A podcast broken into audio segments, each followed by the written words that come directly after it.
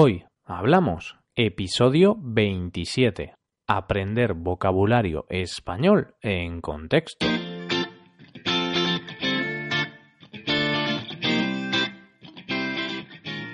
Bienvenidos a Hoy Hablamos, el podcast para aprender español cada día.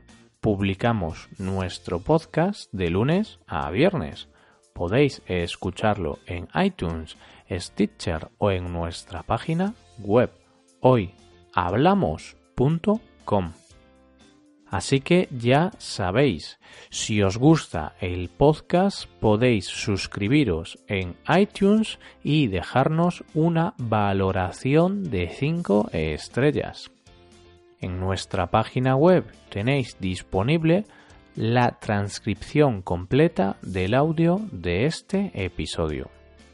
Una vez hecha la presentación, comenzamos con el episodio de hoy. ¡Ay, por fin es viernes! Ya tenemos el fin de semana muy cerca para descansar y relajarnos. Hoy vamos a ver una técnica para aprender vocabulario español en contexto. Quizá os suena un poco raro eso de en contexto, pero cuando os lo explique lo vais a entender perfectamente. Hoy hablamos de aprender palabras españolas en un contexto determinado.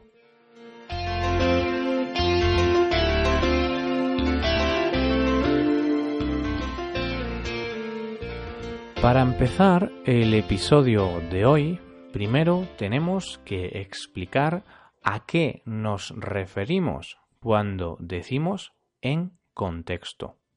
En contexto significa en situación, en una situación determinada. Por ello, aprender vocabulario en contexto significa aprender vocabulario en situaciones determinadas. Por ejemplo, cuando vas a comprar el pan a la panadería, puedes intentar aprender español en ese contexto, en esa situación. ¿Y por qué aprender vocabulario así? Porque la clave para recordar nuevas palabras es aprenderlas en un contexto determinado, en una situación concreta. Así, si vamos a comprar pan y no conocemos alguna palabra relacionada con el pan, podemos aprenderla en esa situación y nos acordaremos mejor de la palabra. Como siempre, voy a presentaros los beneficios de aprender español en contexto. Primero, como mencionamos anteriormente, aprender palabras nuevas en un contexto determinado es muy bueno para recordarlas mejor te acordarás mucho mejor de palabras aprendidas en un contexto que de otras palabras que aprendiste sin estar en una situación determinada.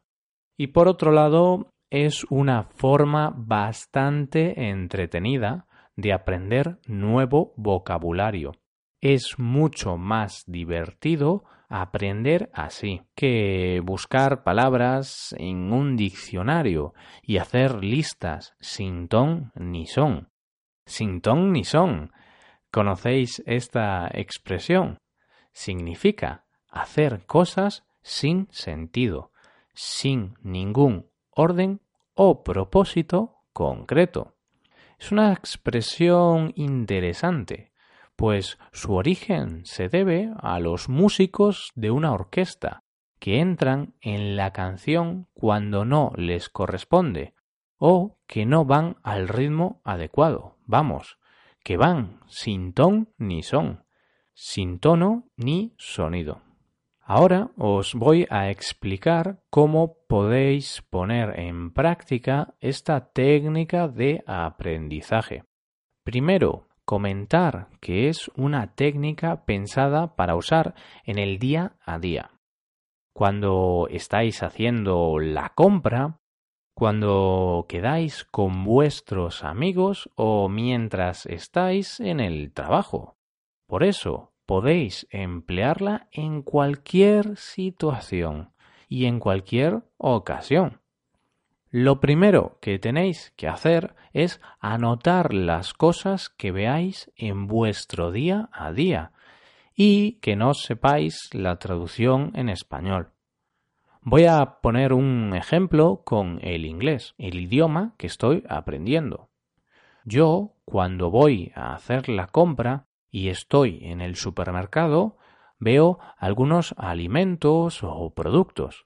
Por ejemplo, veo huevos, arroz o costillas de cerdo. Si no sé cómo se dicen en inglés, los anoto en mi móvil para buscarlos después. Una vez llegas a casa, tendrás una lista con unas cuantas palabras de las cuales no conoces su traducción. Ahí es cuando tienes que sentarte y buscar la traducción de esas palabras. Por ejemplo, en mi caso eran las palabras huevos, arroz y costillas de cerdo. Las busco y tengo eggs para huevos, rice para arroz y pork ribs para costillas de cerdo. Escucho su pronunciación y escribo una frase relacionada con el contexto en el que conocí dichas palabras. Por ejemplo, hoy compré huevos para hacer una tortilla de patatas. También compré arroz para acompañar las costillas de cerdo a la brasa. Y así tendríais que hacer todos los días. Cada vez que veáis algo o penséis algo en vuestro idioma nativo que no sepáis decir en español, anotadlo en el móvil o en un blog de notas. Al finalizar el día, quizá tenéis cinco o diez palabras nuevas.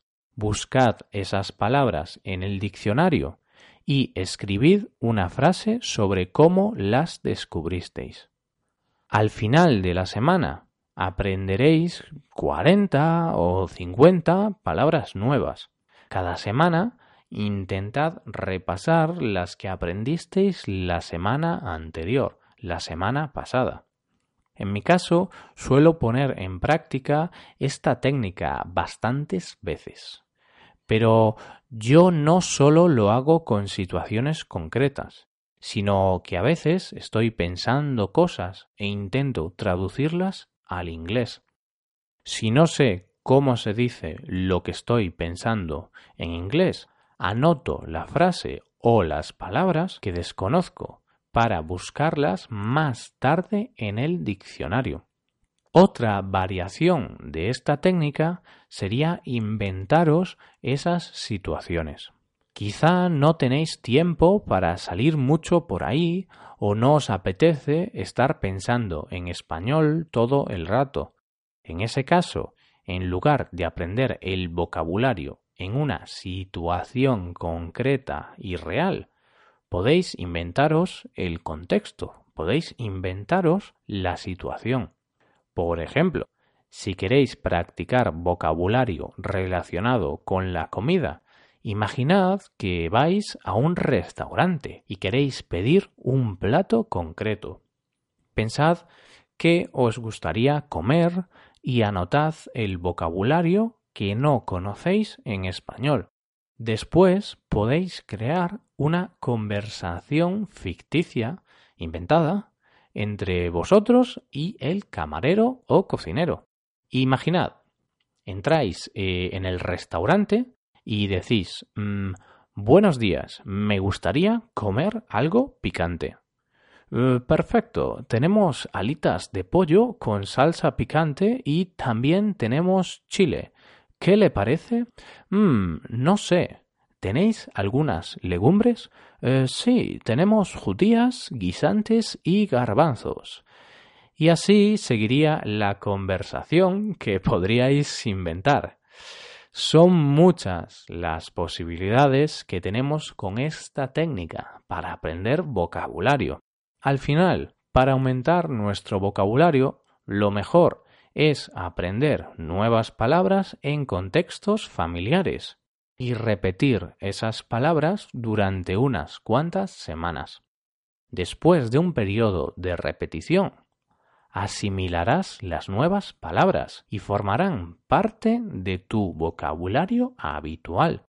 Y esto es todo, queridos oyentes. Hasta aquí el episodio de hoy. Espero que hayáis disfrutado de este podcast y que os haya sido de utilidad para aprender español. Si tenéis alguna pregunta, dejadnos un comentario en nuestra página web hoyhablamos.com y como siempre nos ayudaríais mucho dejando una valoración de 5 estrellas en iTunes.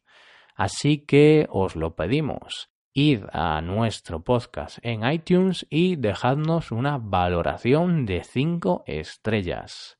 Os lo agradecemos mucho, muchísimo. También me gustaría recordaros que podéis consultar la transcripción completa de este podcast en nuestra página web.